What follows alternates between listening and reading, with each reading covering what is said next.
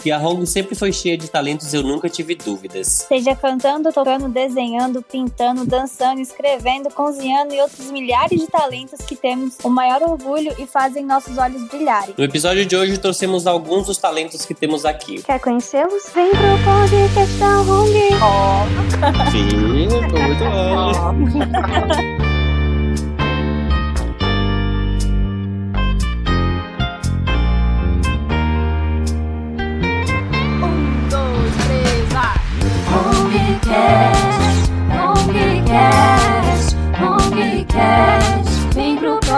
podcast da Hong, Hongcast, Hongcast, Hongcast. Vem pro podcast da Hong. Meu nome é Gerson Lopes e eu trouxe aqui dois talentos da Hong. A Priscila da Hora, que fez o nosso jingle.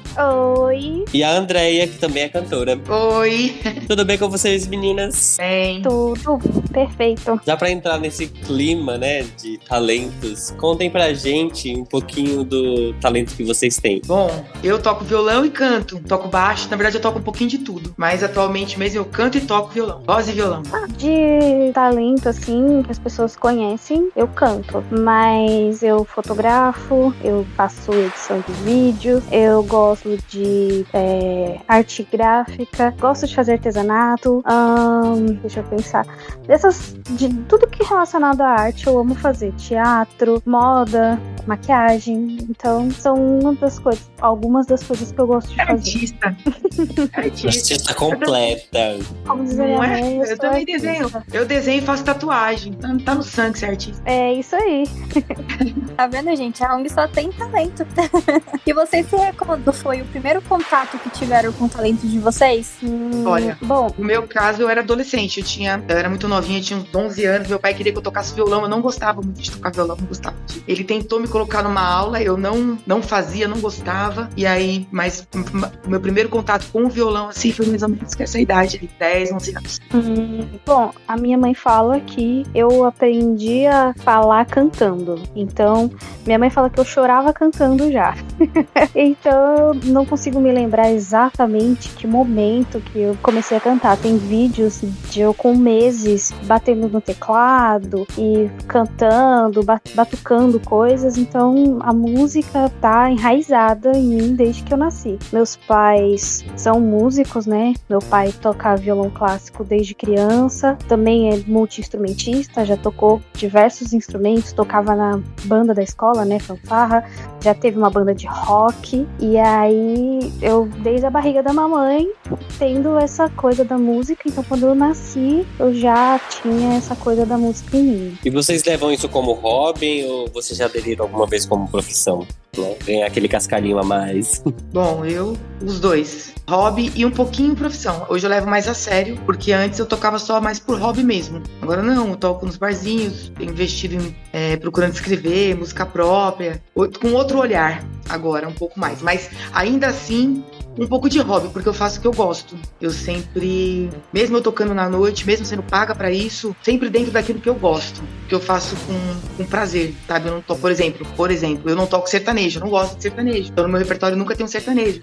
Aí quando eu vou tocar fora, a pessoa fala, "Mãe, mas você vai tocar um sertanejo? Como assim? Pelo menos um. Eu falo, não, porque eu só toco o que eu gosto. É, Você pode escolher qualquer música dentro daquilo que eu gosto e eu vou tocar com o maior prazer. Então eu tento- eu tento associar os dois, conciliar os dois, o que eu gosto, né, com um profissional também. Eu sempre foi um hobby, né? Nunca ganhei dinheiro com música, mas é, também nunca me, procurei me profissionalizar no sentido de é, fazer aulas específicas e melhorar aquilo que, que eu faço natural. Então, muito por isso não, não profissionalizei. Mas eu já escrevi muitas músicas e eu- não tenho muito aquela coisa de, ah, eu quero ser artista, quero ser famosa e tal. Eu gostaria que as minhas músicas chegassem num artista, num famoso, e aí eles vão lá, gravam a música e eu só ganho os direitos, sabe? Aí Era isso que eu também. Quero alguém cantando minha música, eu não tô nem ligando quem vai cantar. Na hora que eu fui falar, meu cachorro gritou aqui. É, eu também, eu, eu sou muito ligada à música. É tanto que eu falo que eu tive uma época da minha vida que eu acho que eu tive um surto. que eu fiz uma música falando de mim, que era os quatro L's da minha vida. Gente, eu, eu sofro bullying com essa música até hoje. Mas é, acho que desde sempre eu tive muito contato com a música e é, é incrível, né? A energia que ela traz pra gente.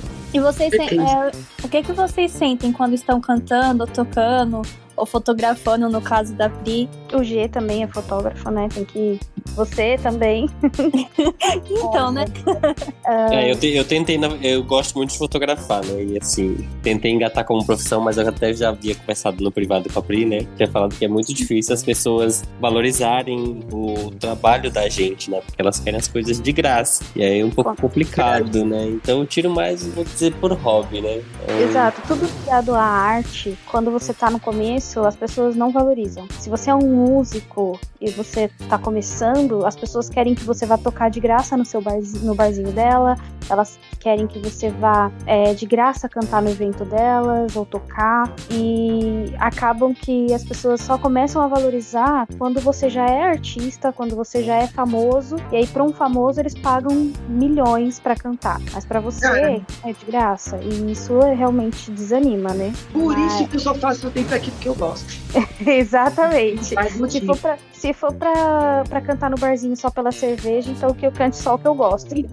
Só o que eu gosto. Eita, agora deu pra Mas agora? eu faço, eu ganho, né? Mas Sim. eu faço não só por dinheiro, né? Então eu me sinto muito livre quando eu tô tocando e cantando. E como eu canto Ai. aquilo que eu gosto, então eu sinto muito prazer. Até se eu tiver chateada, eu começar a tocar e cantar, meu humor muda na hora. Não importa. Não importa nem se eu tô fazendo aquilo por. Ah, eu vou ganhar no final. Não importa. Não importa. Se tiver uma pessoa, duas, três, eu vou cantar do mesmo jeito, vou me sentir feliz do mesmo jeito e vou estar curtindo aquilo que eu tô fazendo naquele momento. Show. É aquele ditado, né? Quem canta os males espanta. Exatamente. Eu tenho isso, eu tenho uma, essa conexão com a música, principalmente, né? De todas as, as questões de arte que eu curto. A, a música ela tem um, um libertador assim de, de seus males espanta mesmo porque você tá você, eu quando eu tô triste eu canto e passa.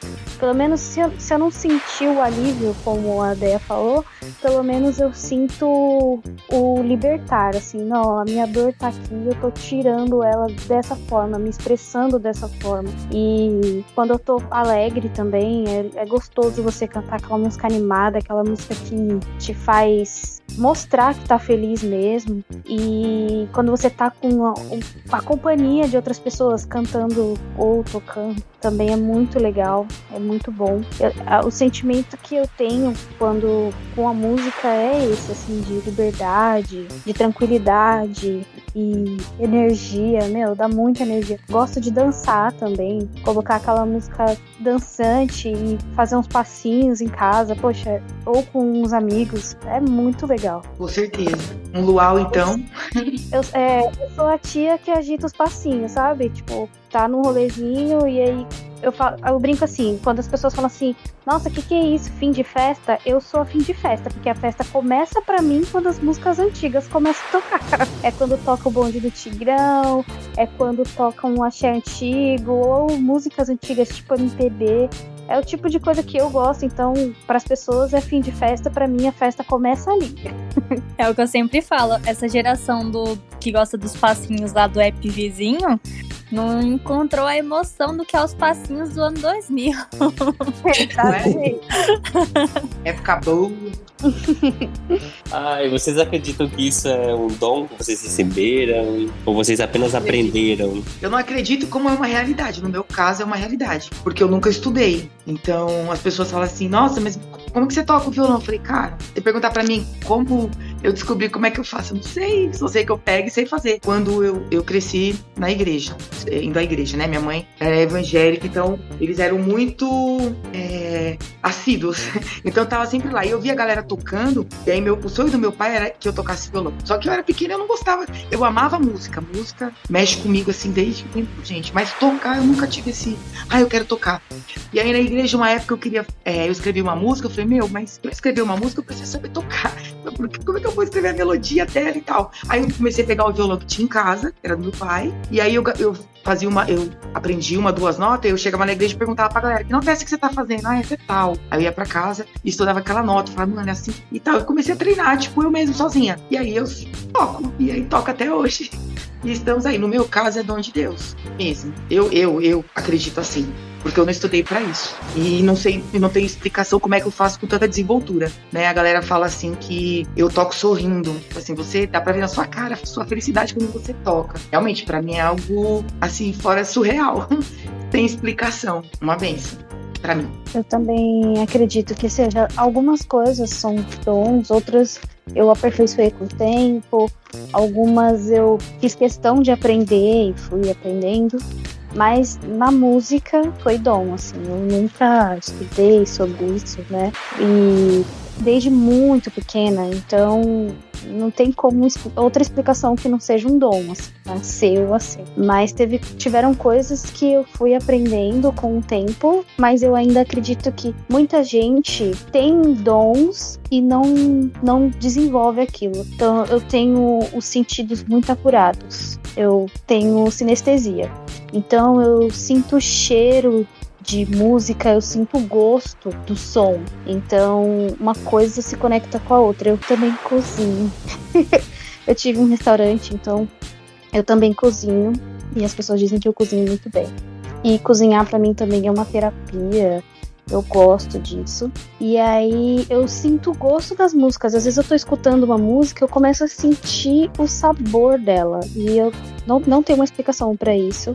Mas tem coisas que eu fui aperfeiçoando com o tempo, como compor, né? Que é algo que quando eu era criança eu fazia umas letras de criança, claro. E conforme você vai crescendo e amadurecendo, você vai aperfeiçoando aquilo. Uh, fotografia também. Quando eu cismei de que eu queria ser, tirar fotos, né, na adolescência, assim, que tinha aquela coisa de fake do Orkut. Não sei se vocês passaram por essa fase, mas tivemos aquela coisa do fake do Orkut. E aí bombou o negócio de tirar foto, né? Tinha todo um, um ângulo para tirar foto, tinha aquela coisa de se maquiar, fazer cabelo só para aquilo. E foi uma fase que eu resolvi me aperfeiçoar em fotografia. E aí do básico eu montava cenários e fazia coisas para aprender a tirar foto. E aí eu fui sempre tentando aprender a melhor forma de tirar foto, de editar a foto, de mudar o fundo para que ficasse perfeito, sabe? Então também tem isso as pessoas podem se aperfeiçoar nos dons que elas têm e não sabem que têm, não percebem que têm.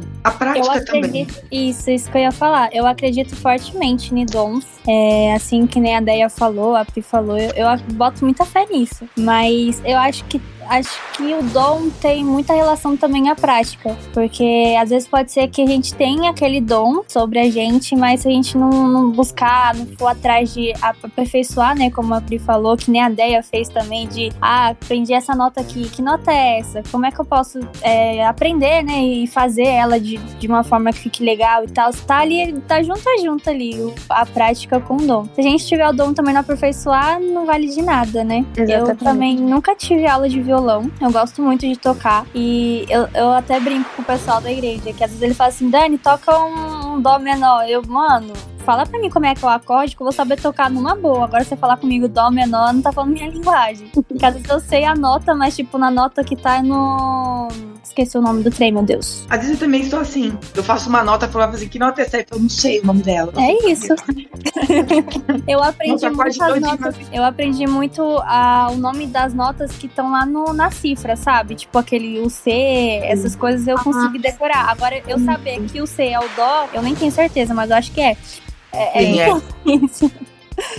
Mas, na opinião de vocês, vocês acreditam que a família influencia nos nossos talentos? Com certeza. Ah, eu, eu, assim, eu acho que sim. Eu não tenho ninguém na minha família que toque, né? Como eu falei, mas foi o, o sonho do meu pai era tocar. Então foi ele que se arriscou, comprou um violão e, pô, tinha um violão lá em casa. Se eu não tivesse violão em casa, ou nunca tivesse me levado é, para lugares. Eu sempre tive contato com músico desde pequena, graças a Deus. E, tipo, pô, de ter contato com os músicos, pessoas que sabiam o que estavam fazendo, então me fez aprender também, né?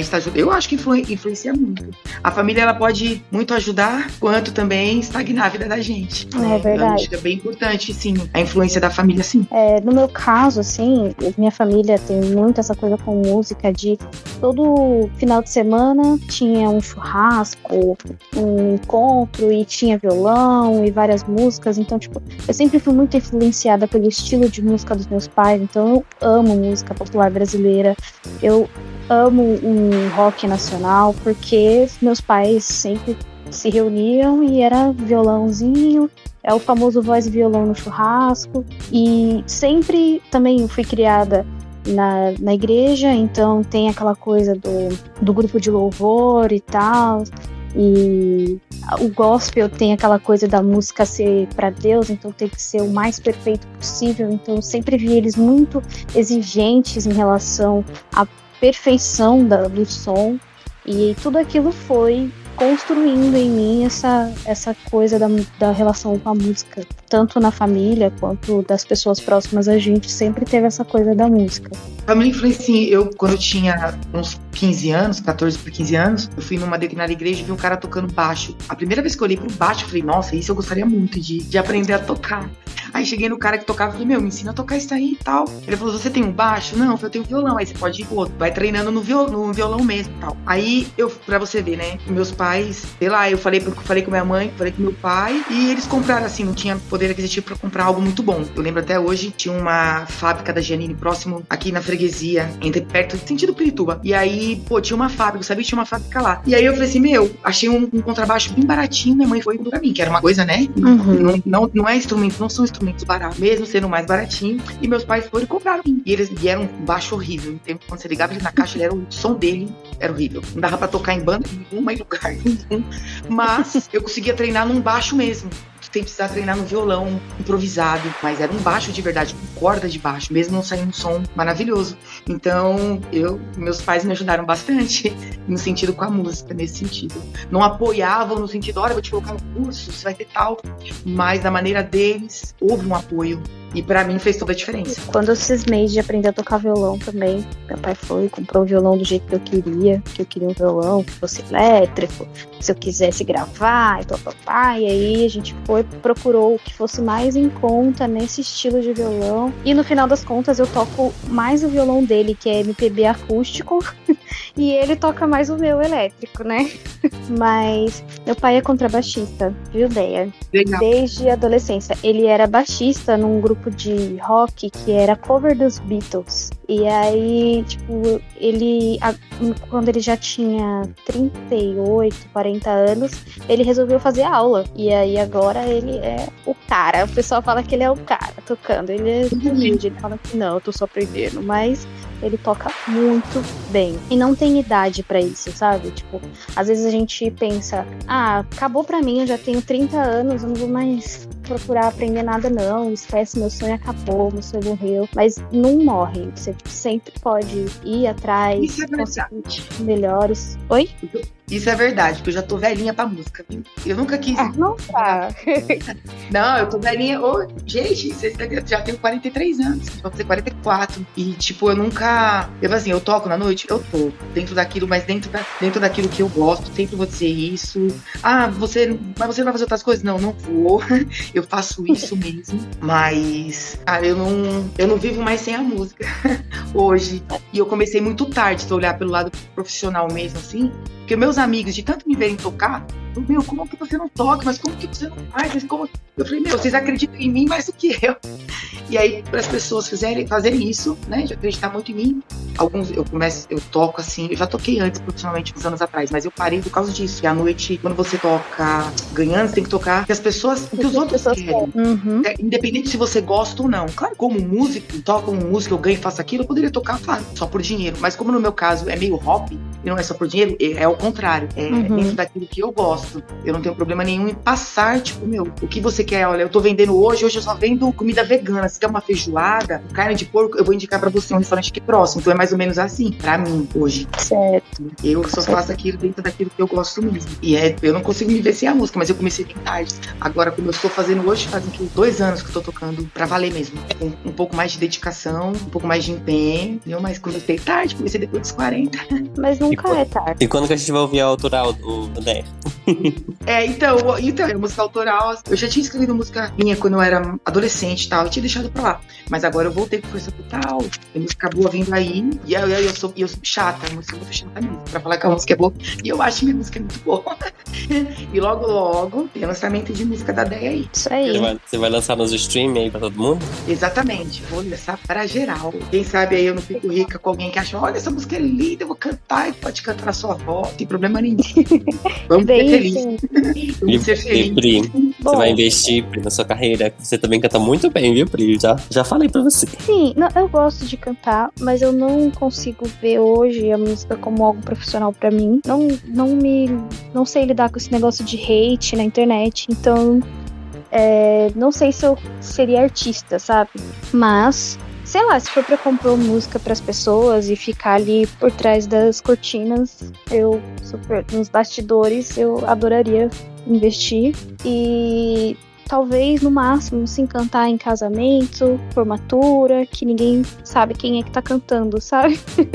é só a voz, porque o foco total é no evento das pessoas, não no, no, no cantor, né? Então talvez se eu fosse pra investir em carreira, nesse caso, seria nessa área assim de eventos e composição. E na fotografia, Bri? Ah, a fotografia, ela é muito hobby, né? É gosto, assim, eu faço porque eu gosto. É... Mas se houverem oportunidades de negócios, eu com certeza faria. De investir na fotografia. Eu amo foto... fotografia estúdio, sabe? De montar cenário mesmo, de produzir vídeos pra, pra marketing e coisa do tipo. Então, acho que talvez na fotografia eu fosse mais. Mais mais longe do que na música. Eu trabalhei Eu- com fotografia. Oi, ideia. Não, não, pode falar, pode falar. É, eu trabalhei com fotografia dos meus 14 anos até os meus 18. E, meu, realmente, o que eu já tinha falado em relação à valorização é, é muito pesado, sabe? Eu era criança, praticamente, não tinha uma maturidade formada. E as pessoas, tipo, quando eu cobrava, as pessoas falavam assim: ah, mas é só você apertar um botão, é só uma foto. Pra que cobrar tão Uhum. caro assim? Eu faço isso com meu celular. Eu não tinha muita maturidade e isso me machucou muito. Mas. E eu vou te falar uma coisa, fotografia é tão importante e pra mim sempre foi tão importante. E no meu casamento, eu tava, a gente teve, passou por algumas situações e não deu pra fazer aquele casamento, e eu fui economizar justo na fotografia. A fotografia. A maior decepção da minha vida, assim, porque pras outras pessoas, ah, seu casamento foi muito legal. Só que pra gente que tá casando, a gente não percebe o casamento acontecer, porque é tão rápido e tão intenso a, a- a cerimônia de casamento que quando passa, acabou e você não percebeu tanto. Às vezes a gente não percebe nem quem tava lá. Quem, quem foi pro meu casamento? A gente não consegue perceber isso, sério. E aí, a pessoa que tirou as fotos do meu casamento, ela usou uma câmera profissional pra você ver como não é só clicar um botão. Tinha uma câmera profissional, a câmera era ótima, mas a pessoa não sabe tirar foto, não sabia de ângulo, não sabia de nada. Eu saí horrorosa nas fotos, as fotos tremidas. Eu tenho um metro e meio e a e como eu você alguém tá tirando a foto pra você, se sou eu que tô prestando atenção, eu falo não. Ela tem um metro e meio, vamos colocar ela na frente ou vamos fazer assim, assim, né? A mulher tirou as fotos dos padrinhos atrás do bolo. Parece que eu tô vestida do bolo, porque só aparece a minha cabeça. Gente, as fotos são decepcionantes. Então, quando você vê um fotógrafo que sabe tirar foto, principalmente em evento, tem que dar muito valor para essa pessoa, porque é, é absurdo você perder as fotos do seu casamento porque ficaram embaçadas, ou porque não aparece nada do seu rosto, ou porque simplesmente ficaram horrorosas. Meu, eu acho lindo foto de casamento. É, foto de evento, sabe? Festa de 15 anos, não existe mais. Formatura, essas coisas. E realmente É, as tem que dar fotos são muito valor pro fotógrafo, cara. É E verdade. tipo assim, quando você compra, tipo, um book, um ensaio, a cobertura de um evento, você não tá comprando só as fotos. Ali vai o equipamento que não é barato. Entra também questão de, de cursos, né? Profissionalizante, pra ter um resultado bom. Então não é Uhum. só uma foto. E eu ficava muito E- chateada com isso. E fora o próprio talento, né? Porque não é qualquer um que consegue ter olhos para foto. É, ter esse feeling, né, de bater uma foto, saber para onde olhar e que momento bater. Sim, com certeza. E tinha muito disso que nem a Deia falou em questão da música, né? De ir pra um lugar e a pessoa quer que você toque sertanejo, sendo que você não gosta de tocar sertanejo. Eu tinha uma visão da fotografia que era o que eu levava pro meu nicho, né? Do que eu atendia. E, mano, tinha gente que vinha com fotos de internet, tipo, pronta, assim, eu quero uma foto igual essa. Eu ficava assim, mas minha querida, não é, o meu trabalho não é esse. Eu posso fazer, tipo, idêntico, mas não vou copiar o trabalho de uma outra pessoa. Claro. E aí eu tentava passar a minha visão pra ela, e aí sempre dava um conflito assim, eu já perdia já o interesse também. Vocês não quero mais. É, É triste porque, porque... porque aí entra no, entra, vai entrar no quesito você tá fazendo por dinheiro. Aí você é obrigado a fazer, né? Exatamente. Só que aí você entra naquele conflito. Eu não tenho mais esse conflito quando eu vou tocar, porque eu já vendo ele de uma forma diferente.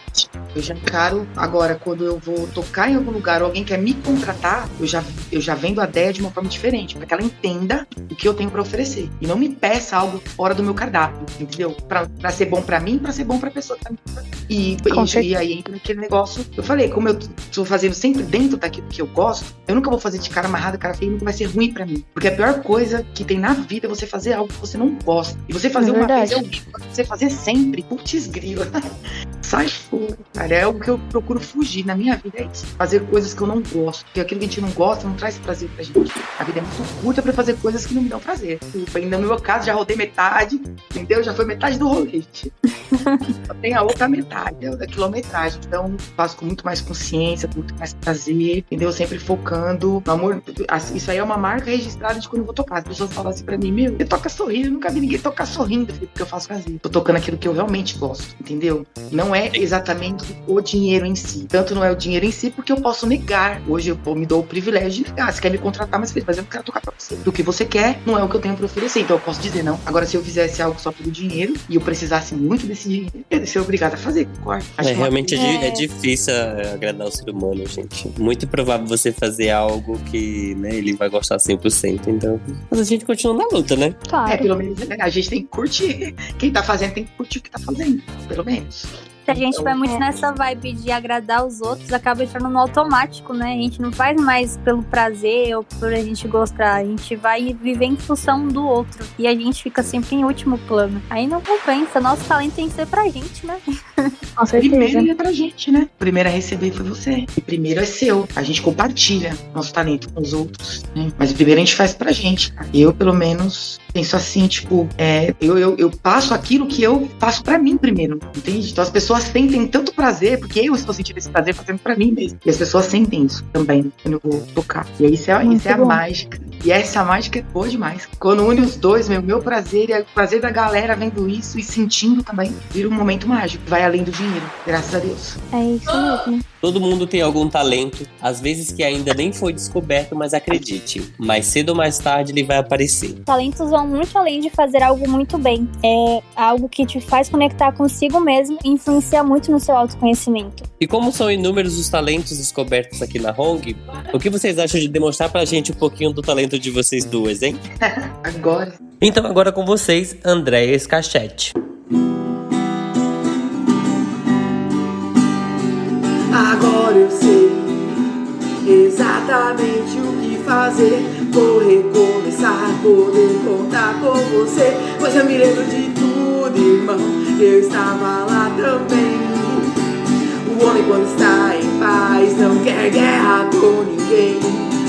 Eu segurei as minhas lágrimas, pois não queria demonstrar a emoção. Já que estava ali só pra observar e aprender um pouco mais sobre a percepção. Eles dizem que é possível encontrar o amor sem perder a razão. Mas pra quem tem pensamento forte, o impossível só questão de opinião. E disso os loucos sabem. Só os loucos sabem. Só os loucos sabem. Só os loucos sabem. E depois dessa apresentação maravilhosa da Andréia, vamos curtir agora a Priscila da Hora. Eu quis dizer, você não quis escutar. Agora não peça, não me faça promessas. Eu não quero te ver, nem quero acreditar que vai ser diferente, que tudo mudou. Você diz não saber o que houve de errado e o meu erro foi crer que estar ao seu lado bastaria.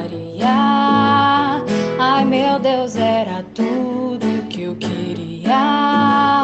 Eu dizia o seu nome, não me abandone já mesmo querendo. Eu não vou me enganar. Eu conheço seus passos, eu vejo seus erros, não há nada de novo. Ainda somos iguais. Então não me chame, não olhe para trás. Você diz não saber o que houve de errado e o meu erro foi crer que estar ao seu lado bastaria. Ai meu Deus, era tudo que eu queria. Eu dizia o seu nome, não me abandone jamais. Oh, oh.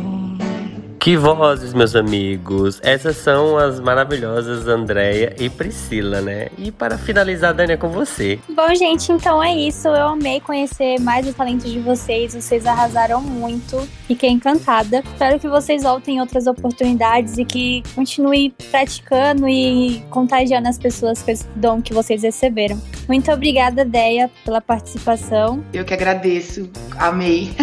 Foi bom demais. Pode me chamar sempre que quiserem aí, gente. Vamos chamar assim. E muito obrigada, Pri, por ter participado com a gente. Eu que agradeço pelo convite. Sempre que precisar, estamos aí. Então é isso, gente. Nosso episódio está chegando ao fim. E com esse episódio, vamos nos despedindo da nossa segunda temporada aqui do Homecast. E esperamos que você tenha se divertido, dado risada e aprendido tanto quanto a gente. Ano que vem a gente volta com a nossa terceira temporada.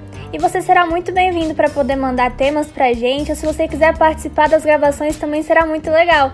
É só chamar a gente lá no, no direct do Insta, arroba HongTubeCast, e falar com a gente, combinado? Um grande abraço, gente, e até a próxima! E nesse episódio nós tivemos o roteiro de Dani Leal, abertura musical de Priscila da Hora, edição de Gerson Lopes, apresentação de Dani Leal e Gerson Lopes e participação de Andréia e Priscila. Obrigado, meninas. Beijo. Tchau. Valeu. Beijo, tchau. Beijo! dois, três, vai!